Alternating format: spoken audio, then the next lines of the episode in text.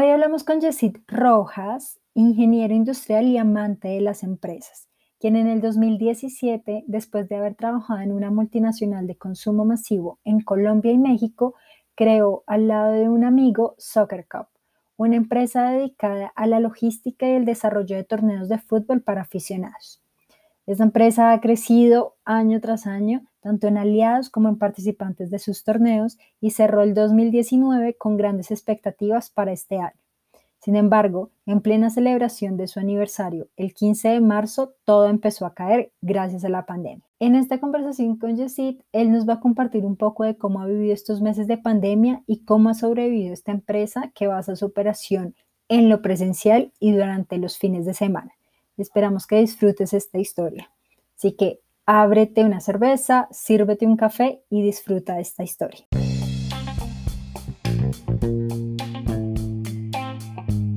Bienvenidos a conocer la historia completa del fracaso, la parte incómoda, lo que casi no nos gusta aceptar, esa historia detrás de los siete minutos que no siempre se ve en nuestros eventos. Bienvenidos a un espacio libre de filtros, lleno de conversaciones transparentes, esas que nos incomodan, que nos duelen y que creemos nos llevan a aprender, a innovar y a reducir la frustración. Soy ingeniero industrial de la Escuela Colombiana de Ingeniería y cuando salí estuve en una empresa de consumo bastante interesante como practicante, me localizaron a México, estuve como gerente, eh, analista y, supervisor de tecnología de ciertas cosas de ese país. Mm, después decidí con alguien meternos en el tema del fútbol, entonces se creó una empresa que se llama Soccer Capsas. Es una empresa que desde el 2016, 17 más o menos, comenzó a funcionar aquí en el país, ya tenía algo de recorrido y pues digamos que empezó a tener un crecimiento interesante en, en hacer torneos de fútbol en el país para las partes aficionadas. A partir de la creación de un público en varias ciudades del país, eh, comenzamos a tener atención por otras empresas que buscaban que a través del fútbol se hiciera publicidad de alguna forma o impacto de marca entonces fuéramos sus operadores logísticos para ese tema de fútbol. Es algo que no muchas empresas suelen hacer. Hoy en día, si tenemos un operador logístico, no hace solo cosas de fútbol, o si tenemos alguien de fútbol, no se relaciona con marcas. Entonces, digamos que era como un mix de una oportunidad que encontramos. Mm, veníamos trabajando de manera interesante el año 2018, con crecimientos importantes en todos los indicadores. En el 2019 empezamos a, tener esas relaciones B2B eh, que hoy en día son tan importantes con varias marcas del país y digamos que empezamos a tener ese crecimiento que nos llevó al 2019, final del 2019, a, a estar consolidados como una empresa que, que se podía presentar a varias licitaciones, tanto privadas y gubernamentales, para todo este tipo de administración de un portafolio de productos que implicaran el impacto de las marcas a través del fútbol, a través de hacer torneos de fútbol para niños, para adultos, hombres, mujeres y en todas las partes del país donde hubiera una cancha de fútbol.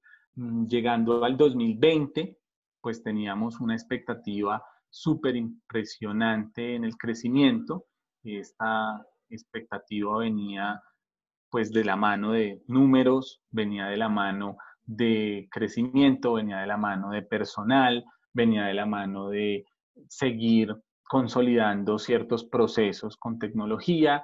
Nuestro, nuestro aniversario legal es el 15 de marzo y, y este 15 de marzo fue particular porque mm, nosotros teníamos el 16 de marzo del 2020 nuestro torneo regular en Cali eh, y la pandemia en ese momento empezó a cancelar absolutamente todo.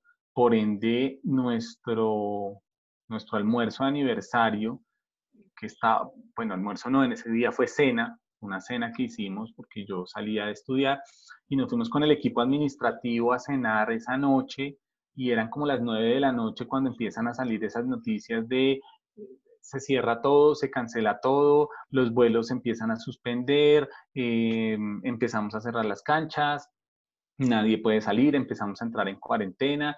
Digamos que eso hizo que en nuestro almuerzo aniversario de celebración, donde todo era risas y chistes por las mejores cosas, yo tuviera que estar pendiente en Cali de que íbamos a cancelar un evento que no sabíamos cuándo íbamos a hacer. En dos semanas teníamos Barranquilla, en una semana continuábamos con Medellín y teníamos eventos a lo largo de abril y pues todo el año.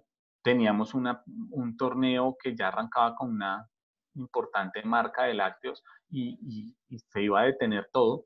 Entonces como que yo ese día celebré y me tomé esa última copa, pero como que celebrando no sabía qué y como que con un miedito ahí de algo va a pasar, ¿no? Entonces salimos ese día, efectivamente al día siguiente, 8 de la mañana, se cancela Cali, cancelé el vuelo, no viajé a Cali, se canceló y se suspendió todo, y a partir de ahí se vino un dominó.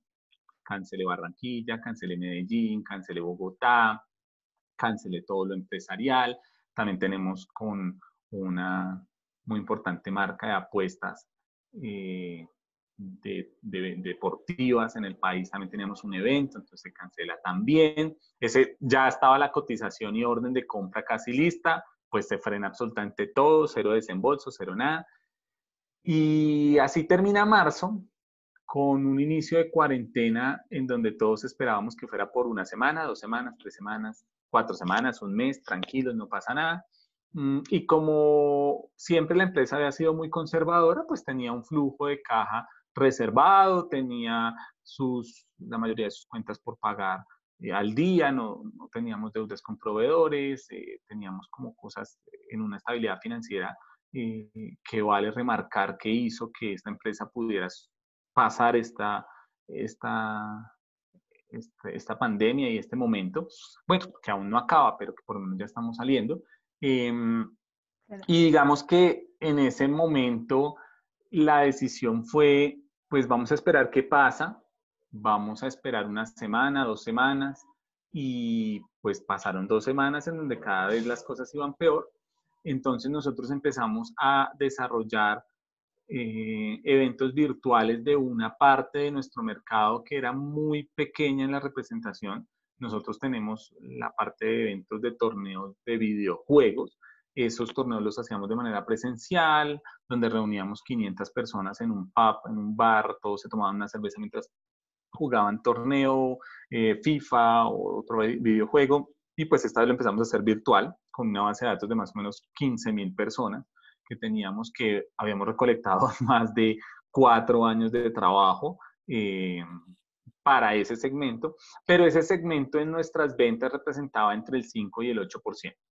Entonces, pasar a eh, esta parte virtual, pues se puso compleja porque tu representación del 5 al 8% de ventas que se vuelva tu 100%, pues tú de dónde sacas el otro 92, 95% para mantener los costos fijos, para pagar las cosas que hayan pendientes y para poderse pues, crear un modelo de negocio, quién sabe hasta cuándo, porque esa era la pregunta de todos y esto hasta cuándo vendrá. Eh, cada día era peor, cada día era más triste.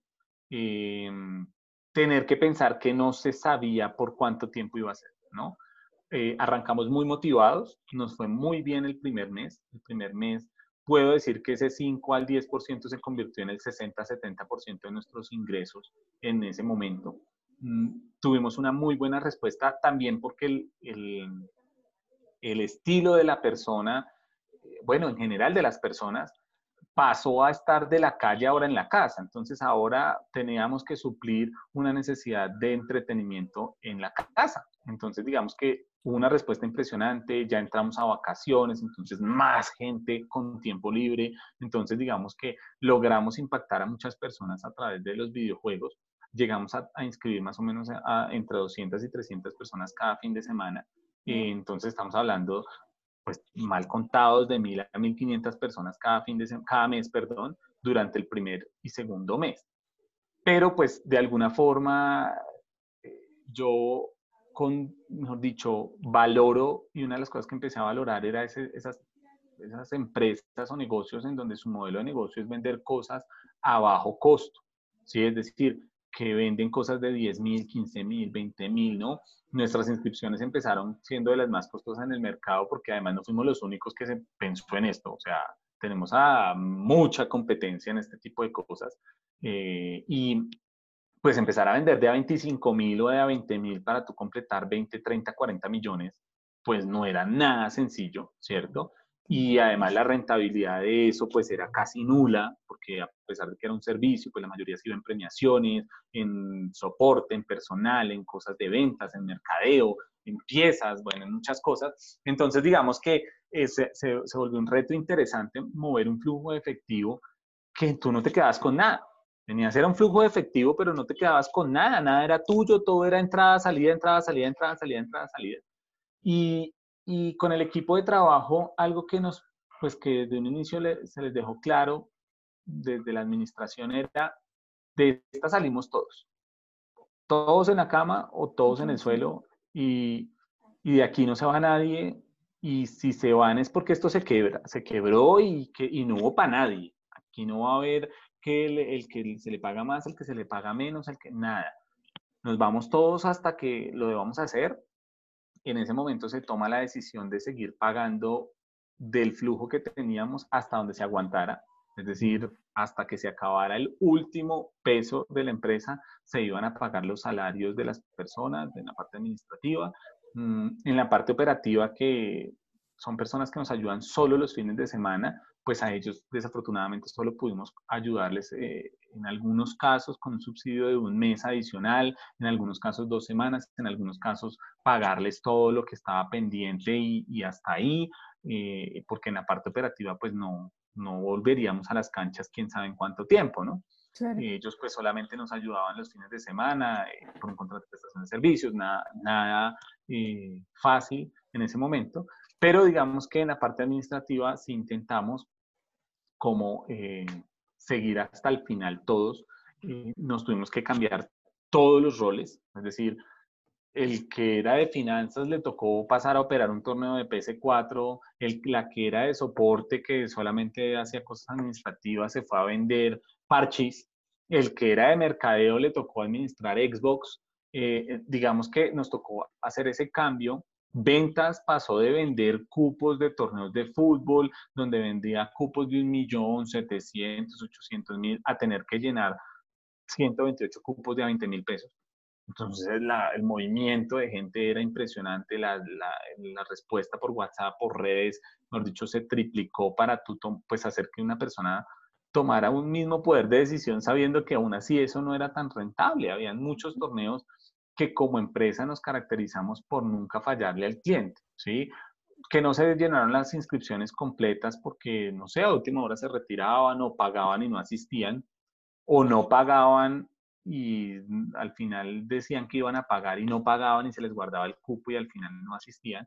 Eh, lo que siempre se caracterizó la empresa fue por pagar los premios al cliente, mantener al cliente contento, mantener al cliente feliz y nunca permitir que el cliente se llevara una mala experiencia. Entonces, eh, era triste porque hay veces yo veía el esfuerzo de los chicos por vender, por generar los, reglamentos, por operar los tres, cuatro horas con los clientes, etcétera. Listo, chicos, y me preguntaban, Jessy, ¿cuántos reunimos de este torneo? No, pues nos quedó 50 mil pesos para todos. Y nos quedaron 100 mil, y nos quedaron 5 mil, y, y de nuestros costos fijos, ningún mes superó el 70% cubierto. Es decir, lo máximo que llegamos fue a cubrir el 60%, 70% de los costos fijos. El otro 30% se venía cubriendo de la caja que teníamos antes de marzo. Entonces, eso era la cuenta en, en descenso, todos los días esa cuenta en descenso, en descenso, en descenso. Em, yo decidí abrir los números con todo el equipo, es decir, mostrarles cuánto reunimos, cuánto gastamos, cuánto se paga cada uno por qué se paga cada uno, cuánto nos está faltando para llegar al punto de equilibrio. Y el, primer aprendizaje que nos quedamos es, las empresas grandes nunca miramos los costos chiquitos. Nunca valoramos el centavo de cada cosa. Siempre como tenemos un flujo de efectivo, eh, podemos mover grandes cantidades, entonces, ay, que se gastó 10 mil en un taxi, ay, bueno, pues hágale, que hizo madre, ay, que se gastó esto en un video, bueno, cómprelo, no hay problema. hoy que nos, nos dábamos cuenta que la rentabilidad eran 40 mil, 50 mil y que no había más, pues no había ni siquiera esa forma de decir, venga, comprémonos una pizza o nada, porque nos íbamos a cero o a negativo. Entonces, digamos que valorar ese porcentaje eh, eh, fue muy importante. Fue muy importante valorar el centavo de cada una de las cosas.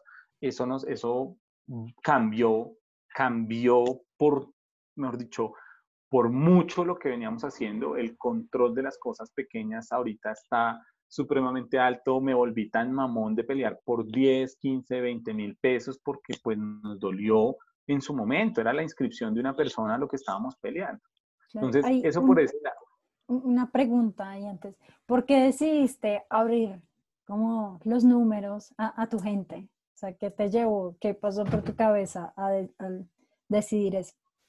Creo que yo quería, yo quería, yo quería compartirles la necesidad de hacer algo, porque muchas veces cuando uno está en una gran compañía, pues a mí no me interesa si la empresa le va bien o le va mal, a mí me pagan mi salario. O sencillamente si llegan y me dicen que me van a recortar, es porque se lo está gastando el de arriba y, no lo sé. Cuando ellos conocen todos los números, entienden por lo que estamos pasando, saben qué es lo que está entrando y lo que está saliendo, conocen qué es lo que nos estamos gastando y de esa manera ellos comprenden que cualquier esfuerzo que se haga tiene que ser valorado.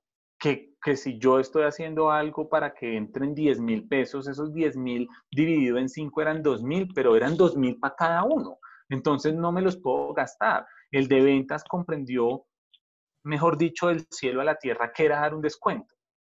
Él comprendió por primera vez que era que antes, pues con una inscripción de un millón de pesos, dar el 10% de descuento eran 100 mil y pues 100 mil no era mucho porque era el 10%, pero si tú ahorita tenías 20 mil y te bajabas 2 mil y esos 2 mil los multiplicabas por 60 personas eran 120 mil y esa era la rentabilidad, no era más.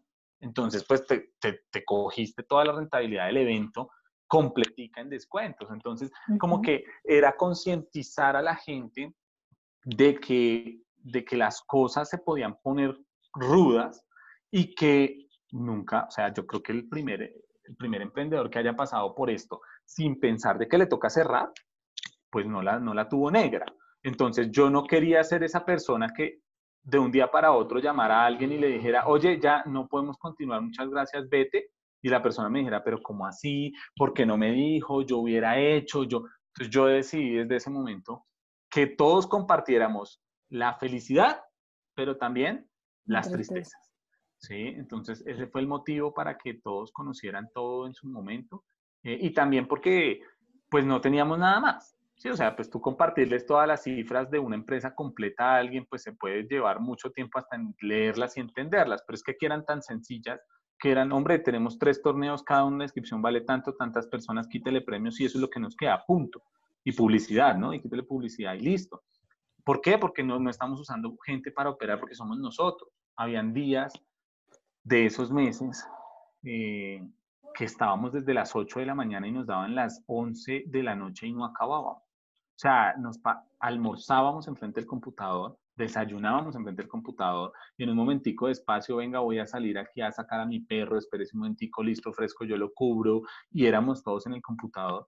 Nos tocaba sábados en la tarde, domingos en la mañana, domingos en la tarde Después empezamos a operar entre semana. Eh, no, o sea, empezamos ahí ahora sí con los errores, ¿no? Con las pruebas y errores. Y esas pruebas y errores eran decisiones que eh, yo creo que, vuelvo y digo, valoro hoy más que nunca esas empresas que tienen metas hasta diarias, ¿no? O sea, todas las empresas lo tenemos, pero todas tenemos un margen más amplio o más corto según la empresa. Eh, nuestra empresa, digamos que nuestro modelo de negocio, una venta de un producto se toma hasta seis semanas. Entonces, pues tú dices, ah, bueno, tengo seis semanas, si no lo hago en la primera, en la segunda, en la tercera, en la cuarta, pues tengo seis semanas. Eh, esta venta de estos productos duraban dos días porque pues tú no le ibas a decir a alguien si quiera un torneo de videojuegos una semana antes o dos cuando tenías muchos más ahí. Entonces, básicamente un torneo del sábado se vendía el jueves y desde el jueves hasta el sábado y uno el domingo desde el viernes, y, pues no había más.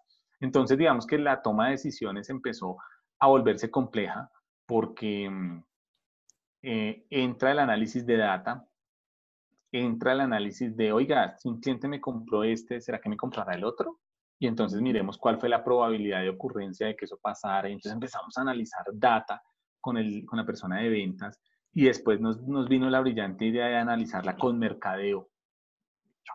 Vaina nunca se había hecho de esa manera, de que en el día a día le fuéramos retroalimentando información. Seguramente habrán empresas grandes que hoy dirán, ah, pero pues eso era Data Analytics, usted no lo hacía antes, ¿por qué no lo hacía antes? Sino pues porque es que el modelo de nosotros eh, no, no nos veía, no nos forzaba a hacer eso. Entonces, cuando nos viene a forzar a hacer eso, eh, empezamos a cada uno desde su conocimiento y desde lo que conoce el mundo exterior, empieza a, proponer esas, esas, análisis de data, ese análisis de información.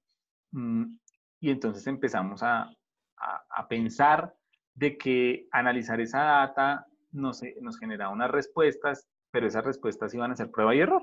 Intentémoslo y si nos va bien, bien y si no, pues no. Pero es que ese no no servía porque era perder lo que habíamos planeado en el presupuesto. Si nosotros teníamos un, no sé, un mes y en el mes se dividía cada semana en un 25% de ingresos, pues si tú te dañabas ese 25% de esta semana, pues el otro te la ponía más de para arriba y el otro más de para arriba y el otro más de para arriba y cuando llegabas a fin de mes, pues, pues no cumpliste. Mm, entonces, digamos que esos errores empezaron a verse, empezamos a sacar descuentos, que si Pepito compró este y, después compró este, entonces, ¡pum!, vamos a predecir que nos va a comprar este y no lo compró. Y no, ay, Dios mío, entonces, por ahí no fue esa, esa, esa campaña de promoción, no fue por ahí. Vuelva y revise que si este hizo esto y este hizo esto, entonces seguramente va a hacer esto. No, tampoco. Bueno, entonces empezamos a caer ahí en esa serie de errores. em, esos errores duraron dos semanas, es decir, dos semanas que nos fue súper mal, eso estoy hablando del mes de mayo, sí, ya, ya vamos en mayo. En mayo se nos empiezan a caer las ventas, mm, veníamos haciendo torneos de FIFA 20, de videojuegos de, de fútbol, se nos empiezan a caer las ventas y después de que se nos caen las ventas, pues el de finanzas me llama y me dice, Jessy, al otro mes ya, adiós. O sea, los números no cuadran. Y pues obviamente compartiéndolo con todos, ¿no? O sea, a todos nos dijo, muchachos, si no hacemos algo en un mes, o sea, hacia mitad de, mitad de junio, final de junio, ya no, no, no, vamos a lograr nada.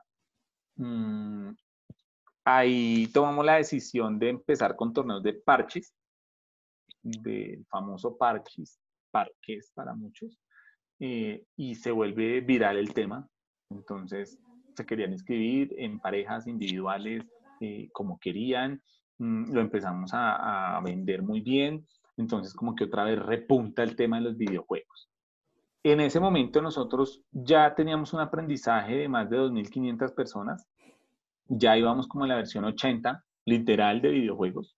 Eh, ni siquiera en torneos de fútbol llevamos tantas. O sea, en torneos de fútbol lo que más hemos hecho es la 18 versión de fútbol 8 que es nuestro torneo más viejo, porque se hacen dos al año, hasta tres, entre dos y tres al año máximo. Y, pues llevar 80 versiones de algo, algo tenía que, para algo tenía que servir. O sea, para algo nos tenía que servir llevar 80 versiones de algo. Eso sí, nuestra operación siempre impecable, los clientes siempre nos contaban que, que pues que hacíamos una diferencia importante con, con, otra competencia por la operación, por la responsabilidad, el cumplimiento, eh, ciertos, ciertas características que, que son muy importantes.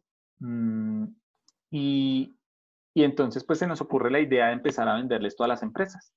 Decíamos, pues si, si hay gente que juega, pues habrá gente que juega, pero que la empresa quiera contratarlo como bienestar para sus empleados, pues porque ¿qué están haciendo? Nos preguntábamos, las cajas de compensación cerradas, eh, las canchas de todo lado cerrado, el club de la empresa cerrado, o sea, no podemos estar a toda la vida a punta de cursitos de YouTube o a cosas de, cocina, ¿no? O sea, eso no se puede.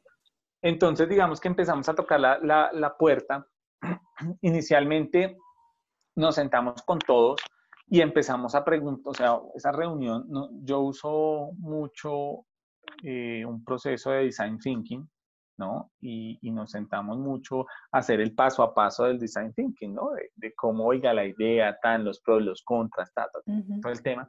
Y entonces nos sentamos con ellos y yo les dije, bueno, muchachos, aquí el design thinking no lo vamos a saltar. Objetivo, llegar a las empresas. ¿Cómo necesito que cada uno para el lunes me traiga 10 conocidos de empresas que conozcan y tengan el contacto y que nos puedan llegar y hacer llegar al, a recurso humano para hacer una propuesta. Y entonces mercadeo me prepara, por favor, un tema de, mercadeo, de, o sea, una propuesta súper gráfica y finanzas, ayúdeme por favor a generar el presupuesto y cómo le venderíamos a las empresas, si por paquetes, por cómo sería el modelo indicado. Eh, y ventas, le dije, bueno, ¿qué ¿Cómo se lo vamos a vender? ¿Por dónde nos vamos a ir? ¿Cuál es la estrategia? Empezamos con las empresas mm, y no sé en qué momento estábamos haciendo hasta tres y cuatro cotizaciones diarias, porque empiezan las empresas a darse cuenta pues que, pues, tenemos que poner a hacer algo a, las personas. Y una de las cosas es estas, ¿no? Porque hay muchas más, ¿no? Hay que el tema de cocina, que bueno, una serie de cosas adicionales y videos que, hay y que en vivos que hace la gente, hasta, hasta los humoristas ya hacen cosas en vivo, bingos hacen en vivo, ese tipo de cosas.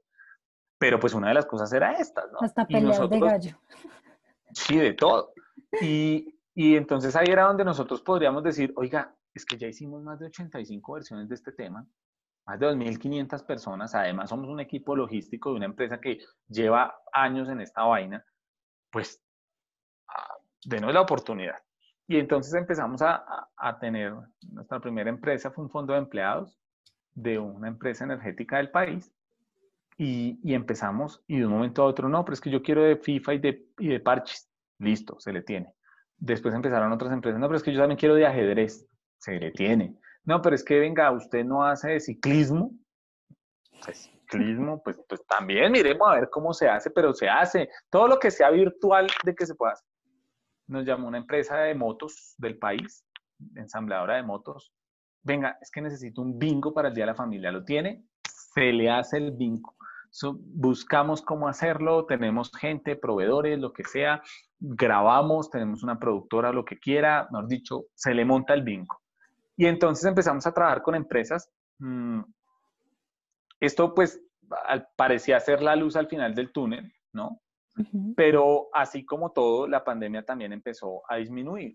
Afortunadamente empezó a mejorar la situación del país, empezamos a tener una reapertura económica y eso implicó también que eso que vimos por mucho tiempo para este negocio de, los, de las cosas virtuales, pues ya empezaba a cortarse, porque pues uno esperaba que las cosas virtuales duraran dos años para que tú cogieras fuerza, para que le metieras ganas, para que le crearas tecnología, para que invirtieras en cosas, pero cuando pues dura dos, tres meses, pues es un pico que va en crecimiento, pero que se nos va al piso. Y entonces las empresas mm, alcanzamos a hacer varios eventos, de hecho todavía estamos en uno con una aseguradora de dinero las siguientes semanas y, y esta, este como auge que empezamos a tener de la cotización y la cotización y, que, y ejecutar y empezamos a ejecutar eventos, pues vino acompañada de que la gente empezó a regresar a trabajar. O sea, seamos sinceros, todo el mundo en pandemia tuvo que trabajar, pero hubo gente que que pues ya no tenía que ir a su lugar de trabajo, entonces pues ya no trabajaba lo mismo y pues desde la casa de un día para otro no era lo mismo. Eh, hubo mucha gente que en sus universidades, pues hombre, el que haya dicho que terminó su, su ciclo académico universitario de colegio el semestre pasado completico, mejor dicho, como si nada hubiera pasado, es falso, porque hasta los mismos docentes, universidades estaban acoplando al modelo, entonces tocaban días vacíos donde mm, no, no hay clase porque es que no la he hecho. Entonces, digamos que cuando ya empezamos a julio, agosto, y empieza de nuevo la reactivación económica, pues la gente se empieza a ocupar. Y si antes vendíamos 300 cupos cada semana, pasamos a vender 16. Y entonces no se levantaba más y no salía más. Y yo compartiendo los números de, de Dios mío, ¿y ahora qué vamos a hacer? Porque, pues sí, las empresas nos están ayudando, porque las empresas nos contratan, pero pues como todo en el país, las empresas pagan a 15 días, a 30 días, eh, pase la factura electrónica, se nos vino la facturación electrónica encima, eh, la facturación electrónica de nosotros empezó hace agosto, entonces pues tocó también migrarnos a ese tema eh, y pues bueno, ahí nos dimos cuenta que, que hay veces uno piensa que un negocio es por muchos años y no, puede ser mientras fue viral. Mucha gente se quebró en esto, y cuando digo se quebró es porque empezaron, mm, nosotros hicimos un estudio de mercadeo en donde nuestra competencia tenía un ciclo de vida de dos semanas. Duraban dos semanas. Lanzaban, sacaban la competencia, hacían el primer torneo, no les iba tan bien, como que venga otra vez, hágale, y otra vez a la siguiente semana no, ya no funcionó, paraban y tú no volvías a ver nada de publicación de ellos. Que no, diferencia de nosotros, no ha habido la primera semana que paremos. Así sea en el mínimo, pero de eso se trataba también, ¿no? De tomar la decisión de cuántos cupos veíamos. Si antes veíamos 300 y íbamos bajando, eh, la sabiduría de ventas aquí era decidir cuántos iba a vender y cumplir esa meta. ¿sí? Así la meta no era alta, pero cumplía lo que él decía que, se iba a cumplir. Eso era mucho mejor a ponerse una meta súper alta, no vender eso y tener que pagar las premiaciones completas, porque eso era, pues, de dónde, si no se inscribían, tocaba cumplir con las premiaciones. Nosotros nunca le dijimos a un cliente, eh, oiga, no le vamos a pagar la premiación completa o vamos a bajar los premios no tengo conocimiento de ese caso. La mayoría de casos se manejaban eh, con la cantidad de cupos que correspondía y en el caso de que no, la empresa subsidiaba lo que faltara. Y si nos fuimos, era triste que éramos cuatro o cinco personas detrás de un evento y terminábamos y yo, muchachos, este se fue a pérdidas. Disculpen, pero pues trabajamos, trabajamos. O sea, nos iba mejor quedarnos sentados y quietos porque no, ni ganábamos ni perdíamos, pero es que aquí perdimos, ¿no? Una pues, pregunta, una pregunta. Cuando empezaron a, mm, o sea, desde que empezaban a, venderle a las empresas, eh, ¿solo lo, lo, ofrecían por un, un, un torneo o, o, eran como varios meses de torneo? Pues no sé, lo pienso como para haber estirado un poco más el mantenimiento a estas, a, estas empresas. ¿o Sí se hacía, sí, digamos que hubo, por ejemplo, esta empresa de motos, de ensambladora de motos, eh, adquirió un plan por tres meses, ¿sí? Entonces, digamos que un mes se hizo el bingo familiar, al otro mes iba el torneo de videojuegos de FIFA y al otro mes iba el de parches, ¿no? Entonces, ellos aseguraban el bienestar de los empleados, pues con tres actividades, una al mes, ¿no?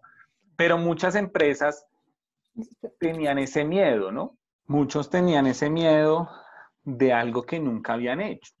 ¿sí? O sea, una empresa en recurso humano contratando a una empresa que me está ofreciendo algo que yo no tengo ni idea. Sí, fue, una de las primeras cosas que nos encontramos y es que cuando tú le vendías el producto, las personas te decían, venga, pero ¿eso qué? O sea, ¿y eso cómo se vende? Venga, ¿y eso cómo lo, o sea, cómo lo ejecutamos? O sea, no tenemos todo ese tipo de cosas. Ni siquiera sabían cómo hacer las inscripciones de los empleados, qué datos necesitan. No tenían ni idea de nada. Entonces, digamos que era, era vender algo que ni siquiera ellos sabían que estaban comprando. Entonces, por eso este producto se había vuelto súper importante, pues en el sentido de entender, oiga, es que ni siquiera ellos saben qué es lo que están comprando. Entonces, tenemos que explicarles de cero eso. Pero eh, eso que tú mencionas de, de poder venderlo por varios meses, por ese motivo, precisamente, de no conocer el impacto que esto iba a tener, de no saber si la gente se iba a inscribir, de, de no conocer absolutamente nada, hacía que, era, que fuese difícil, ¿sí? Hacía que fuese difícil y, y, que la gente lo comprara. Entonces, lo que te digo, logramos eso con, con dos o tres empresas, pero el resto te decía, no, lo voy a hacer con una sola y después de que yo lo haga, vemos el impacto en la gente, vemos si le gustó, vemos si repetiría y volver a hacerlo. Entonces, eh, es súper importante entender que pues yo también hubiera hecho lo mismo con, con una empresa, ¿no? Yo no, yo hubiera primero probado, hubiera podido mirado a ver si sí me funciona y después si te compro más. Pero entonces ahí es donde viene el pico de caída que te menciono. Ya empieza la gente a retornar a las clases, ya empieza la gente a retornar a las oficinas, a sus labores como tal. Entonces ya empezamos a perder ese interés por lo virtual. Entonces creo que el tema virtual nos sacó, si bien o mal, de un descalabro financiero peor del que hoy en día tenemos, porque hoy en día hay un, hueco financiero ahí, pero nos mantuvo a flote mantuvo para poder hablar con las personas. Mm, nosotros eh, como equipo, en el mes de junio, eh, tomamos la decisión de bajarnos todos, absolutamente todos los salarios, pero con una cosa particular y es, nadie se bajó el salario, lo dejamos fue de recibir. Es decir, el valor, todos recibieron su, su, el valor que acordamos y el excedente de ese valor será pagado más adelante. ¿sí? Es decir, ah, como, como lo vamos a dejar ahí, todos nos lo merecemos, todos queremos este tema, lo vamos a dejar ahí. Si la empresa sale de esta, tengan la seguridad que en un futuro, a medida que nos vayamos ajustando financieramente, vamos a empezar a recibir esos incrementos de lo que dejamos de percibir en estos meses. Eso lo como un ahorro. Exacto, literal, como un ahorro, véanlo de esa manera, esa fue la forma en la que yo les hablé, porque pues primero no me parece justo como, oiga, reduzcámonos, reduzcámonos y, así quedamos, porque yo creo que la empresa en ese momento depende de ellos y sin ellos pues no hubiera habido ni eso, ni nada, ni para adelante, ni, ni, ni, nada que nos hubiera ayudado. Entonces no era para mí interesante pensarte que tú te esfuerzas lo que hacías antes más lo que haces ahora o, por el contrario te toca hacer cosas totalmente diferentes como trasnochar, madrugar, hacer cosas que no tenías pensado hacer, como para que antes te, digan, oiga, ves que en el futuro si nos va bien, pues gracias, ¿no? Entonces, no, eh, me parecía que la forma correcta era todos vamos a tener el excedente por cobrar lo vamos a dejar listo para cobrar, cada uno sabe cuánto va a cobrar en un futuro y una vez la empresa tenga una estabilidad financiera, pues todos van a tener ese monto, lo vamos a ir ejecutando a la medida de lo posible. Yo les decía que pues en ese momento sí no iba a poder hacerlo todos por igual o un mes uno, el otro mes el otro, pues que, que eso básicamente los números no lo iban a ir diciendo, pero que cada uno lo tuviera ahí. Yo no les prometí que en diciembre ya, pues porque ni siquiera sabíamos cuándo. Entonces yo les decía, hombre, esto va a ser en un futuro, puede que sea en enero, en seis meses, en dos, pero pues es una forma de. Eso lo hemos hecho durante tres meses ya, es decir, julio, agosto y septiembre. Espero que sea un mes más, que sea octubre. En el mes de noviembre ya empezamos a tener una mejora, digamos que no al 100%, pero sí ya podemos tener una mejora. En el mes de diciembre se espera que podamos tener el 100%, ya, hemos dicho, establecido otra vez, y esperaría yo que hacia el mes de febrero ya podamos empezar a pagar esos saldos pendientes de lo que tenemos. Esto sí continuamos con el crecimiento y de ventas que se está presentando en este momento a los eventos que tenemos hoy de fútbol, que ya se reactivaron las ventas, regresamos más o menos a final de este mes de octubre principios de noviembre, pero pues las ventas ya se restablecieron, entonces esperamos que, que podamos regresar, digamos, a los campos y, y, esto nos permite también entender que, que fallamos en muchas oportunidades, pero también nos enseñó a no quedarnos quietos, ¿sí? a entender de que muchas veces antes de la pandemia, para nosotros era muy normal pasar dos días sin, sin estar trabajando, mejor dicho, clavado como una empresa gigante, ¿no? Porque de alguna forma nuestra operación es cada fin de semana. Entre semana tenemos muy poca operación.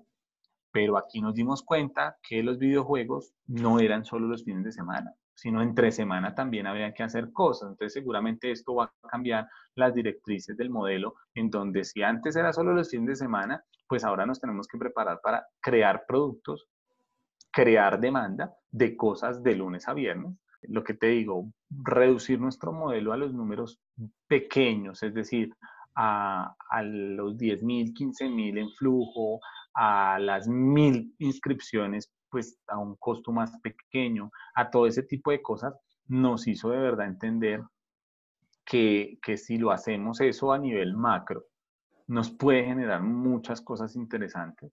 No, no lo habíamos comprendido de esa manera, o por lo menos siempre se hacía, pero pues sin entender. Y esto nos va a ayudar en un futuro a que todos valoremos mucho las cosas.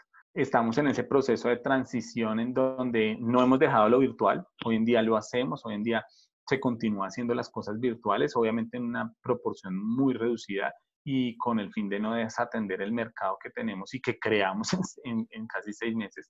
Eh, pero ya empezamos con la, con la reanudación de torneos eh, físicos.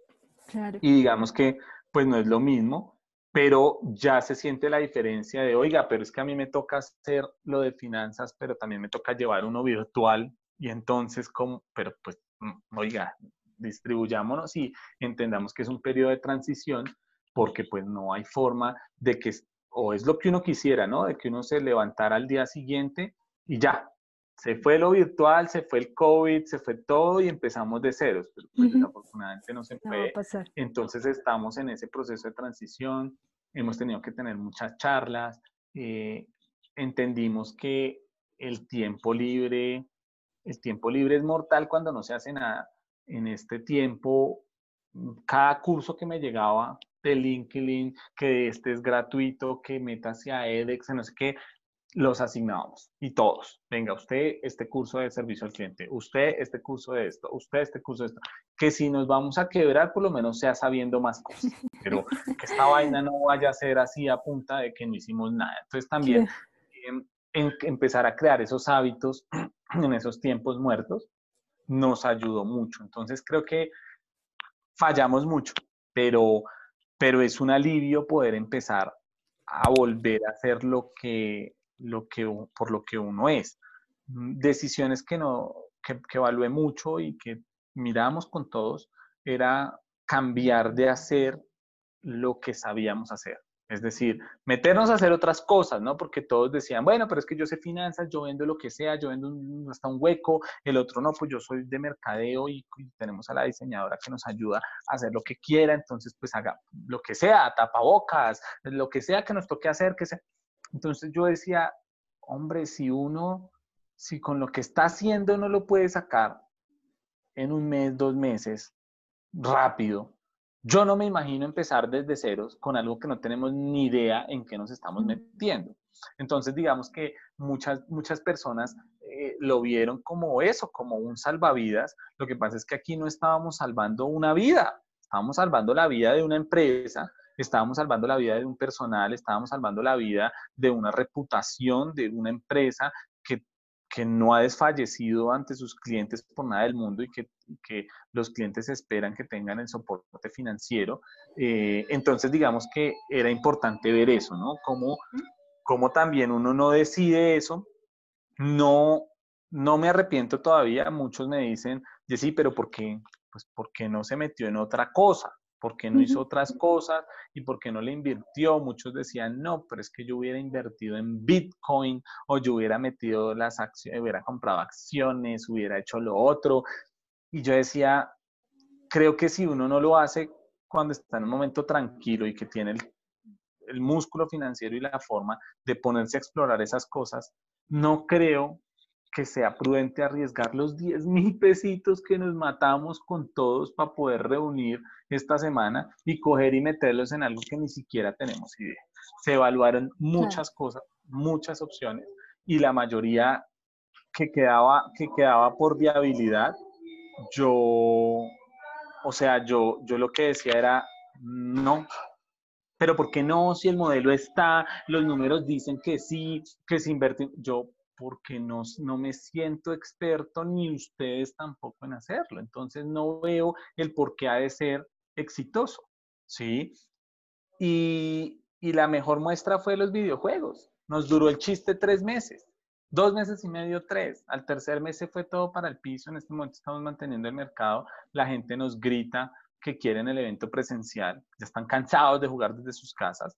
¿Quiénes son los que se quedaron jugando? Pues los que siempre ganan pues el que siempre gana plata, pues siempre va a querer jugar más y ganar más plata, pero el que ya jugó por diversión, pues ya jugó y no, y no va a seguir gastando plata por, por más, ¿no? Entonces, entonces digamos que si, si todos esos aprendizajes nos los llevamos, el calor humano de la gente, el revisar los costos a detalle, el tomar las decisiones con experiencia, el explicarle muy bien a los clientes las cosas, todo eso nos, nos ayudará ahorita a contribuir a ser una mejor empresa.